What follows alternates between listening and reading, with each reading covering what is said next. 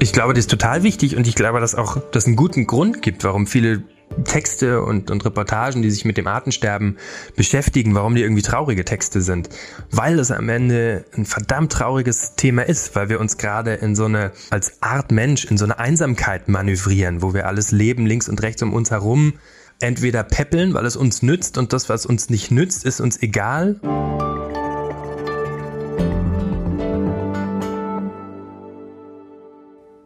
Liebe Hörerinnen, liebe Hörer, heute starten wir in diesem Podcast mal mit einem Rätsel. Wissen Sie, was die graue Katzenpfötchen-Federmotte ist? Oder der vierfleckige Storchschnabel Zünsler? Der bunte Zwerg Totholzfalter? Der Sonnenröschen-Glasflügler? Oder die Hummelnestmotte? Genau, das sind alles Schmetterlinge oder Meckefinge, wie meine kleine dreijährige Tochter sagen würde, die ein perfektes Beispiel dafür ist, wie sehr diese Lebewesen die Menschen faszinieren. Wir hier zu Hause müssen nämlich jeden Schmetterling so lange es geht verfolgen und ihm hinterher gucken, wie nur möglich, weil wir die so toll finden. Leider gibt's aber auch viele Arten, die man nicht mehr leibhaftig betrachten und bewundern kann, sondern nur noch in naturkundlichen Museen, wo sie in Schubladen lagern. Und über eine dieser Arten hat Fritz Habekus in der aktuellen Ausgabe der Zeit ein langes Dossier geschrieben. Fritz ist Redakteur im Wissensressort der Zeit und aus meiner Sicht ist er sowas wie der Expeditionsreporter der Zeit, denn er ist ziemlich viel in der Welt unterwegs und sogar in der Pandemie hat er es zum Beispiel nach Namibia geschafft, wo er den Gelbkehlbühlbühl gesucht hat. Hallo Fritz. Hallo Jens. Hallo Fritz. Schön, dass du hier bist in unserem Podcast Hinter der Geschichte. Woche für Woche stellen wir Ihnen ja hier, liebe Hörerinnen und Hörer, Recherchen aus der Zeit vor und die Menschen dahinter. Wir, das sind wechselnde Moderatorinnen und Moderatoren ich zum Beispiel bin im Wirtschaftsressort und wahrscheinlich, wenn Sie diesen Podcast öfter hören, dann kennen Sie auch Fritz Habekus schon. Der ist nämlich hier auch Moderator, genau wie ich. Fritz, für deinen Text im Dossier bist du dieses Mal gar nicht so weit gereist, sondern erstmal nur nach Regensburg. Was oder wen hast du dort gesucht? Ich habe mich auf die Suche nach einem ausgestorbenen Schmetterling gemacht. Einem Schmetterling, der in Deutschland ausgestorben ist. Mit lateinischem Namen heißt der Culeas myrmidone. Der deutsche Name ist Regensburger Gelbling oder orangeroter Heufalter. Und ich habe auch andere Namen recherchiert. Im Französischen heißt der Safrané, im Englischen Danube Clouded Yellow, also Donauwolkengelbling. Und man merkt irgendwie schon an der Art der Namen, dass diese Schmetterlingsart offenbar irgendwas Magisches, irgendwas Poetisches bei den Menschen auslöst. Und du hast ihn in Regensburg gesucht, obwohl er ausgestorben ist. Also wo bist du da hingegangen? Was, wie muss man sich das vorstellen? Also die ursprüngliche Idee war ein Porträt einer ausgestorbenen Art zu schreiben. Und es gibt Aufzeichnungen, wo dieser Schmetterling zum letzten Mal gesehen war. Und zwar war das auf einer Wiese in der Nähe von einem kleinen Dorf, Karlmünz. Und ich bin dann mit einem Forscher dahin gegangen, der diesen Schmetterling seit Teenager-Tagen kennt und liebt. Und wir sind zusammen über diese Wiese gestapft und haben quasi über diesen Schmetterling gesprochen und ihm so ein bisschen nachgetrauert beim Gehen über dieses Naturschutzgebiet, wo er eben vor 21 Jahren zum allerletzten Mal gesehen wurde in Deutschland. Das klingt nach einer traurigen Geschichte, weil Schmetterlinge toll sind, aber am Ende schreibst du auch selber in deiner Geschichte, dass es eigentlich zum Standardrepertoire der Evolution gehört, dass Arten immer wieder verschwinden und es sozusagen schon immer so war und immer so sein wird. Warum sollten wir uns dann trotzdem mit diesem kleinen Gelbling beschäftigen und das noch auf der Strecke eines ganzen Dossiers, das in dieser Ausgabe mehr Platz einnimmt als das Thema Bundestagswahl oder die Krise in Afghanistan. Das größte Problem im Moment ist nicht das Aussterben an sich, sondern die Geschwindigkeit, mit der das passiert. Und es gibt Berechnungen darüber, wie viel, wie hoch die Aussterberate jetzt über dieser historischen Aussterberate liegt. Und so historisches Aussterben ist, dass sich eine Art in drei Tochterarten aufspaltet oder dass eine Naturkatastrophe, zum Beispiel ein Tsunami, eine ganze Population von Pflanzen wegspült, die vorher auf einer Insel gelebt haben und dann erobern andere Pflanzen diese Nische. Und das sind aber Prozesse, die sehr, sehr langsam passieren und die auch sehr, sehr selten sind. Also das Aussterben normalerweise passiert, ich glaube, ich müsste die Zahl recherchieren, einmal alle vier Millionen Jahre oder so. Und was jetzt gerade passiert, ist, dass die Geschwindigkeit mit der Arten verschwinden bis zu 100 oder sogar 1000 Mal höher liegt als diese normale Aussterberate. Und das führt dazu, dass sich Ökosysteme nicht mehr anpassen können und dass sich Arten auch nicht weiterentwickeln können. Und der zweite Teil deiner Frage ist, warum sollte uns das interessieren? Das ist zum einen gar nicht so einfach zu beantworten, weil so eine Art wie der Regensburger Gelbling, man kann nicht sagen, dass am Ende Ökosysteme Funktionen nicht mehr erfüllen kann, dass sie zum Beispiel nicht mehr so viel Kohlenstoff speichern können oder dass die Erträge nicht mehr so hoch sind oder dass die Bestäubungsleistung zurückgeht. Das ist Artensterben manchmal auf den ersten Blick ist eine poetische Frage. Und mhm. dahinter steht aber auch noch viel mehr, weil wir, das haben wir in der Pandemie gelernt, sind natürlich auch eine biologische Spezies in der biologischen Welt und wir sind genauso davon abhängig von Zusammenhängen in der Natur wie andere Arten auch. Und wir brauchen also funktionierende Ökosysteme, um zu atmen, um zu essen, um sauberes Wasser zu trinken. Und das ist eben das größere Bild, dass wir sehen, wenn wir auf das Artensterben gucken, dass wir nämlich die Funktionalität, die funktionelle Biodiversität von Ökosystemen verlieren und dass wir deswegen am Ende auch als Menschen nicht mehr so ein angenehmes Leben haben. Mhm. Und wenn wir jetzt sozusagen aus dieser Metasicht, aus der Vogelperspektive auf die Erde und das Artensterben nochmal wirklich in den ja, Tiefflug gehen und nochmal die Lupe anlegen und den Regensburger Gelbling uns vornehmen, was hat denn bei dem dazu geführt, dass der ausgestorben ist? Was ist sozusagen im konkreten Fall eigentlich passiert? Das ist bei ganz vielen Arten, die ausgestorben sind oder die gerade dabei sind auszusterben, erstmal überhaupt nicht so einfach zu beantworten. Und man muss sich vorstellen, dass so ein Schmetterling, der ist bunt, der ist schön, da interessieren sich viele Leute für, der verschwindet in Mitteleuropa, da gibt's viele Forscher. Selbst bei so einer Art, die sehr, sehr gut erforscht ist im Vergleich zu anderen, kann man das nicht genau sagen. Es gibt verschiedene sehr plausible Theorien, warum er verschwunden ist. Die erste, die bei vielen Insektenarten zutrifft, also das Insektensterben ist ja seit ein paar Jahren ein politisches Thema, ist, dass sich Landwirtschaft verändert hat, massiv, dass im Rahmen der Flurbereinigung Feuchtgebiete weggefallen sind, dass Hecken verschwunden sind, dass Äcker viel intensiver gedüngt werden als heute, dass es, dass die Vielfalt an Pflanzen, die angebaut werden, viel, viel geringer ist als noch vor ein paar Jahrzehnten. Also der Pestizideinsatz ist natürlich ein großes Problem. Und das führt eben dazu, dass die Landschaft für viele Arten einfach kein gutes Habitat mehr ist. Und das kann man beim Regensburger Gelbling auch sehen, da auf der Wiese, auf der wir waren. Links und rechts und dahinter und über den Berg von dieser Wiese waren landwirtschaftliche Flächen. Und dann ist man auf dieser Wiese und man sieht das Bunte um sich herum und man merkt sofort, dass man so ein bisschen auf so einer Insel steht der Vielfalt. Und eine zweite These, die Forscher gehabt haben und das auch publiziert haben, ist, dass dem Regensburger Gelbling der Klimawandel in die Quere kommt. Normalerweise hat der Schmetterling zwei Generationen und die erste entwickelt sich aus den Raupen vom Vorjahr und dann ja, schlüpfen die, dann fliegt der erste Schmetterling, dann legen die Eier, Raupen, Puppe, dann fliegt der zweite Schmetterling und dann legen sie Eier und die Raupen überwintern dann. Und was jetzt passiert, ist, dass die Sommer immer länger werden, dass sich also auch eine dritte Generation entwickelt und die ist dann so spät dran, dass es nichts mehr zu fressen gibt und dass die auch keine Eier mehr legen können, aus denen dann Raupen fürs nächste Jahr schlüpfen können. Also und so sieht man, wie zum Beispiel die Klimakrise und das Artensterben ganz, ganz eng miteinander verknüpft sind und sich gar nicht so richtig voneinander trennen trennen lassen. Mhm. Das heißt, das sind so zwei große Gründe, die man da anführen kann. Einmal ganz speziell für eine bestimmte Art, aber auch das Thema Klimawandel insgesamt. Was kann man denn daraus dann lernen? Also was können wir daraus lernen, wie wir Arten schützen können und retten können? Sei es nun ein Schmetterling oder ein Elefant oder du beschreibst ja in deiner Geschichte auch noch ganz andere Beispiele. Es kommt ja immer wieder vor, zum Beispiel auch ein äh, Flussdelfin in China, der ausgestorben ist. Also was können wir aus der Erkenntnis, dass da unterschiedliche Gründe für verantwortlich sind, für unser eigenes Verhalten lernen? Was sollten wir eigentlich tun? Ich glaube, das Wichtigste ist, dass man aufs System guckt. Und es gibt positive Beispiele wie Arten, denen es nicht so gut ging, auch in Deutschland, wie sie mittlerweile wieder auf einem aufsteigenden Ast sind. Und das sind häufig Arten wie der Wolf, wie der Biber, der Kranich, der Schreiadler. Das sind Arten, um die sich mit super viel Aufwand um die einzelnen Individuen gekümmert wurde.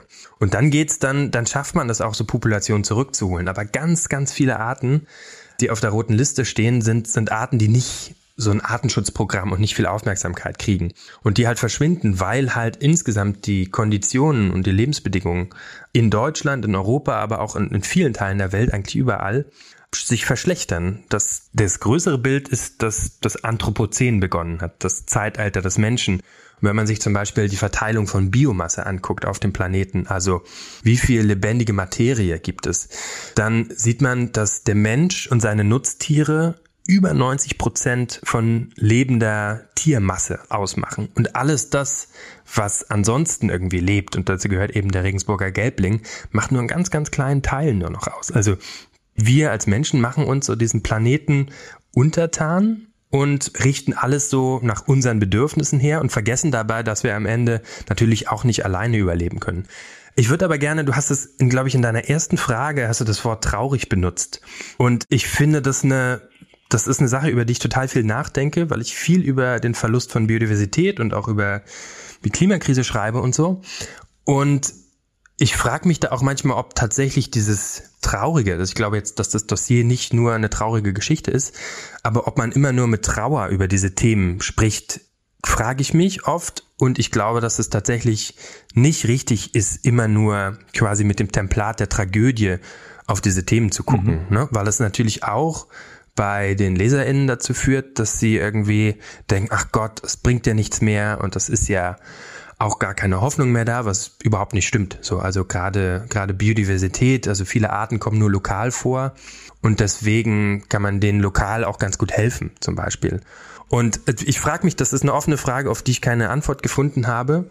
Und wir reden ja auch in diesem Podcast häufig so, es geht ja um den Blick hinter die Kulissen und wir mhm. haben da auch im, im Ressort unterschiedliche Auffassungen darüber. Ne? Also ob man. Aber hm? ich muss trotzdem einmal zwischenfragen, weil ich die Emotionen natürlich relevant finde für eine journalistische Geschichte und ich mich frage, ob Menschen nicht am Ende auch durch ihre Emotionen geleitet werden, da was zu unternehmen. Ja, also ob nicht die Frage der Bestürzung und der Trauer darum, dass es diesen Schmetterling, diesen kleinen, ja eigentlich irgendwie unscheinbaren Schmetterling, den jetzt ja keiner vermisst, der durch Regensburg läuft, ob nicht dadurch, dass du darüber schreibst und ich denke, das ist aber eigentlich auch eine traurige Geschichte, am Ende der Impuls und der Wunsch, etwas zu verändern, nicht größer wird. Also wie wichtig ist die Emotion sozusagen als Katalysator einer anderen Entwicklung? Ich glaube, das ist total wichtig und ich glaube, dass auch das einen guten Grund gibt, warum viele Texte und, und Reportagen, die sich mit dem Artensterben beschäftigen, warum die irgendwie traurige Texte sind. Weil es am Ende ein verdammt trauriges Thema ist, weil wir uns gerade in so eine, als Art Mensch, in so eine Einsamkeit manövrieren, wo wir alles Leben links und rechts um uns herum entweder peppeln, weil es uns nützt und das, was uns nicht nützt, ist uns egal und das schmiert dann ab. Das ist natürlich ist, sind das traurige Themen. Aber ich glaube, dass wenn man immer wieder Geschichten in der gleichen Tonalität erzählt, dass sich das irgendwann abnutzt und dass man dann vielleicht auch keine Lust hat, diese Geschichten noch zu lesen und am Ende dann gerade deswegen nicht aktiviert wird und darüber nachdenkt, was an dem Verhalten oder was politisch falsch läuft oder wo vielleicht systemische Schwächen sind in der Art und Weise, wie wir irgendwie Wirtschaft betreiben und auf diesem Planeten leben. Also ich glaube, dass Trauer seinen Platz hat oder ihren Platz hat, aber nicht die einzige Emotion sein sollte, mit der man drüber nachdenkt. Ja, wenn man deine Geschichte liest, dann fühlt man sich ja auch wie ein Entdecker. Also man reist mit dir letztendlich durch Europa. Du machst dich auf die Suche nach diesem Gelbling. Wir verraten an dieser Stelle nicht, ob du ihn am Ende noch irgendwo findest, aber diese Antwort liefert das Dossier auf jeden Fall. Auf deinem Weg betrittst du aber auch so ein Naturkundemuseum und stehst auf einmal in der weltgrößten Schmetterlingssammlung.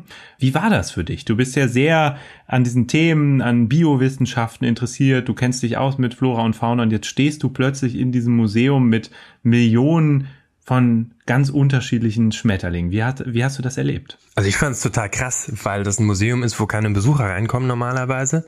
Und ich bin dann mit dem Kurator, der auch ein Protagonist in dem Text ist, in diese Sammlung gegangen und dann hat er mir Sachen gezeigt und ich habe meine Mama mit auf Recherche genommen, weil wir das verbunden haben mit dem Ausflug nach München. Und die hat sich dann mit ihm unterhalten und ich durfte, bin dann einfach so ein bisschen rumgelaufen und habe so diese Schubladen aufgezogen. Und das ist wirklich so, das sieht so ein bisschen aus wie ein, wie ein Tresor oder jedenfalls so, wie man sich, wenn man kein eigenes Schließfach in einem Banktresor hat, einen Tresorraum vorstellt.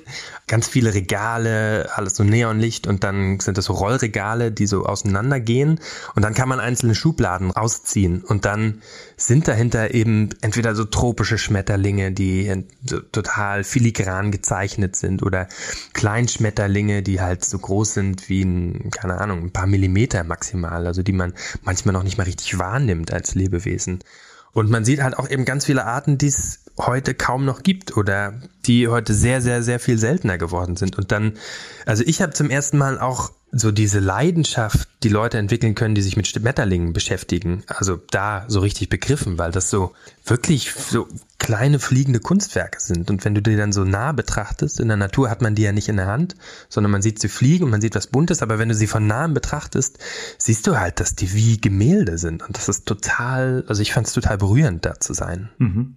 Du hast selber Wissenschaftsjournalismus mit den Schwerpunkten Biowissenschaften und Medizin studiert. Ich habe schon erzählt, wo du überall hingereist bist oder dass du so viel gereist bist. Warum interessiert dich überhaupt diese Welt der ja, Lebewesen, so sehr und wie entdeckst du dann dein nächstes Thema? Also wie bist du zum Beispiel überhaupt auf den Gelbling gekommen? Äh, was, was treibt dich da an? Also grundsätzlich ist das irgendwie so ein, was ich seit Kindheit habe, dass ich irgendwie Tiere und Natur interessant finde. Und das ist so ein ganz kindlicher Impuls im ersten Moment. Und wenn du dich aber mit der belebten Welt beschäftigst und auch ein bisschen tiefer einsteigst, dann kannst du quasi auch die Schönheit gar nicht sehen ohne die Zerstörung zu sehen. Und das führt dazu, dass man sich teilweise, wenn ich jetzt als Reporter um die Welt reise, manchmal echt fühle wie so ein wie so jemand, der Kriegsberichterstattung macht, wenn er eben an diese Orte geht, an denen Naturzerstörung passiert und so. Und journalistisch ist ein total gutes Thema. Zum einen, weil es politisch immer relevanter ist und immer relevanter werden wird. Da bin ich fest von überzeugt, dass diese Themen immer, immer weiter auch in die zentrale Debatte rutschen werden, noch mehr als jetzt und zum anderen, weil sie tatsächlich alle Bereiche berühren. Also das so dieser dieser Übergang vom ins Anthropozän, das Zeitalter des Menschen, das ist eben nicht nur eine naturwissenschaftliche Frage, sondern das stellt auch kulturelle Fragen und das betrifft ökonomische Zusammenhänge. Also ich war jetzt im März, nee, im, im Juni war ich in Accra auf Agbo Bloshi auf der größten Müllkippe für Elektroschrott. Und das ist einerseits ist einer der toxischsten Orte der Welt. Das ist einerseits natürlich eine Frage von Umweltschäden, aber das betrifft zum einen auch die Art und Weise, wie wir wirtschaften hier, weil ganz viele von den, von den Elektroschrott-Sachen da landen, die sind aus Deutschland oder aus Europa. Und zum anderen sind das natürlich betrifft das Menschen. Und am Ende sind halt diese, wenn man wirklich in diese Umweltthemen reingeht, kann man darüber die ganze Welt erklären, so ein bisschen, oder einen Teil der Welt erklären. Das ist so ein spezieller Zugang, der mir irgendwie hilft, die Welt zu verstehen. Gibt es für dich so eine Art Deformation professionell, wenn du durch den Alltag, du bist jetzt gerade in Berlin, wenn du durch Berlin läufst, die damit einhergeht, dass du dich so mit diesen Themen beschäftigst? Na, so ein bisschen merke ich das. Ich bin in Brandenburg aufgewachsen, auf dem Dorf und fand früher so blauer Himmel, weit, du kannst gucken, so weit du willst, äh, da gibt's nichts, was sich dir dem Horizont in den Weg stellt und dann blühen die Rapsfelder und alles ist schön und du fährst durch Kiefernwälder. Und das ist zum Beispiel eine Sache, die ich, wenn ich mich so mit Ökologie und Landschaft beschäftige, heute total anders sehe. Also ich weiß, dass der Wald kein Wald ist, sondern eine Baumplantage und dass Rapsfelder zwar schön gelb sind, aber ansonsten bis auf die zwei Wochen, in denen die blühen, für Arten, für, für Insekten zum Beispiel überhaupt keinen Wert haben. Und so hat sich tatsächlich schon auch mein, mein Blick verändert. Oder wenn ich durch Berlin gehe und sehe, wie, ja, wie die Stadt an vielen Ecken eben noch so schön unaufgeräumt und dreckig ist, dass sich da Nachtigallen zum Beispiel total wohlfühlen. So, man, man entwickelt so ein bisschen den Blick aus der Perspektive eines Vogels oder Schmetterlings auf die Welt zu gucken. Und ich finde es eigentlich eine ganz gute. Ich mag diese Deformation. Mhm. Vielleicht noch einmal zurück zu deinem Dossier, das ja auch sozusagen nicht nur auf den Gelbling guckt, sondern auch auf diesen Forscher, diesen Schmetterlingsforscher, der diesen Gelbling seit Jahren fasziniert beobachtet und das auch schon getan hat, bevor der Klimawandel so ein großes Thema geworden ist. Das heißt, deine Geschichten handeln eben nicht nur von den Tieren oder den Pflanzen, sondern auch immer von den Menschen, die sich ja damit beschäftigen. Was sind das für Menschen? Gibt es irgendwie, lässt sich was über die sagen, was die verbindet oder was die auch vielleicht auszeichnet? Also irgendwie eine große Empathie von anderem Leben gegenüber. Also so ein Schmetterlingsforscher, der ist natürlich in erster Linie Taxonom, Naturwissenschaftler, Biologe, Ökologe. Aber am Ende ist er ja zu seinem Beruf gekommen, weil er Schmetterlinge liebt. Und das hat sowas, sowas Altes und sowas Leichtes, sich davon berühren zu lassen. Und so diese, was, was die Leute schon verbindet, die auch ökologische Forschung machen, ist erstmal die Annahme, dass Biodiversität und dass Artenvielfalt und Natur an sich irgendwas Wichtiges ist. Und ich habe eigentlich, ich komme mit diesen Leuten immer sehr, sehr schnell ins Gespräch und finde das irgendwie keine, finde, dass, dass, dass man sehr schnell auf so einer Ebene miteinander im Gespräch ist, die irgendwie sich von, von Liebe zur Natur, die, die Liebe zur Natur bedeutet. Du hast jetzt diese Geschichte über den Gelbling gemacht. Vielleicht noch eine Frage, die du, glaube ich, nicht so ganz beantwortet hast, ist, wie bist du überhaupt auf den gekommen? Also was war der Impuls dafür? Hast du eine Liste über bedrohte Tierarten oder ausgestorbene Tierarten angeguckt und das war zufällig der, der oben stand? Oder also wie hast du den entdeckt und was ist der nächste Plan? Wohin reist du als nächstes, wenn du darüber schon sprechen kannst? In dem Fall war die Idee tatsächlich, dass der, was Wolfgang Ochatius, der Leiter vom Dossier, mich gefragt hat, ob man nicht mal so ein Porträt einer ausgestorbenen Art schreiben könnte. Und ich solle doch mal überlegen, welche sich dafür eignen würde. Und dann habe ich ganz verschiedene Leute angeschrieben, mit denen ich zu tun hatte. Und in dem Fall hat Josef Settele, das ist ein ziemlich bekannter Biodiversitätsforscher aus Halle, selber Schmetterlingsliebhaber, hat mir ein paar Schmetterlinge genannt, die sich anbieten würden. Und dann habe ich ein paar Tage rumrecherchiert und auch Säugetiere mir angeschaut oder Fische. Ähm, und am Ende haben wir uns auf diesen Schmetterling geeinigt, weil irgendwie, glaube ich, Schmetterlinge sowas, keine Ahnung, jeder kann, man muss keinem erklären, warum Schmetterlinge toll sind. Und die nächste Recherche, ich habe mich gerade gestern dagegen entschieden, nächste Woche nach Tansania zu fliegen, weil mir das zu kurzfristig war. Da geht um Dinosaurier, aber ähm, mehr erzähle ich noch nicht. Okay, das, das macht es spannend, Fritz. Vielen, vielen Dank für deine Zeit. Ich kann Ihnen, liebe Hörerinnen und Hörer, das Dossier nur noch mal wärmstens empfehlen. Zum einen, weil ähm, sie nur so erfahren, ob Fritz äh, den Gelbling doch noch gefunden hat oder nicht mehr gefunden hat. Und weil man, wie gesagt, nicht nur sehr viel über diese Art lernt, sondern auch sehr viel über Schmetterlinge an sich. Und zwar auch so ein bisschen aus einer ja, kulturellen Sichtweise und einer begeisterten Sichtweise. Und wenn hier der Eindruck entstanden sein sollte, dass es ein trauriger Text ist, dann muss ich dem nochmal widersprechen. Das ist es nämlich nicht, sondern ein wirklicher Entdeckertext. Also schauen Sie sich ihn an, lesen Sie sich ihn durch. Ich sage vielen Dank, lieber Fritz, dass du dir die Zeit genommen hast. Ich danke Ihnen, liebe Hörerinnen und Hörer, fürs Zuhören.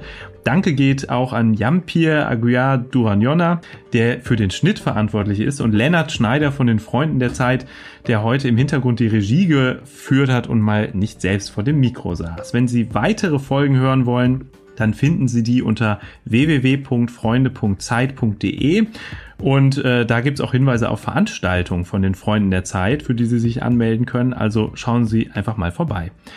Bis dahin, vielen Dank und Ihnen alles Gute. Ciao.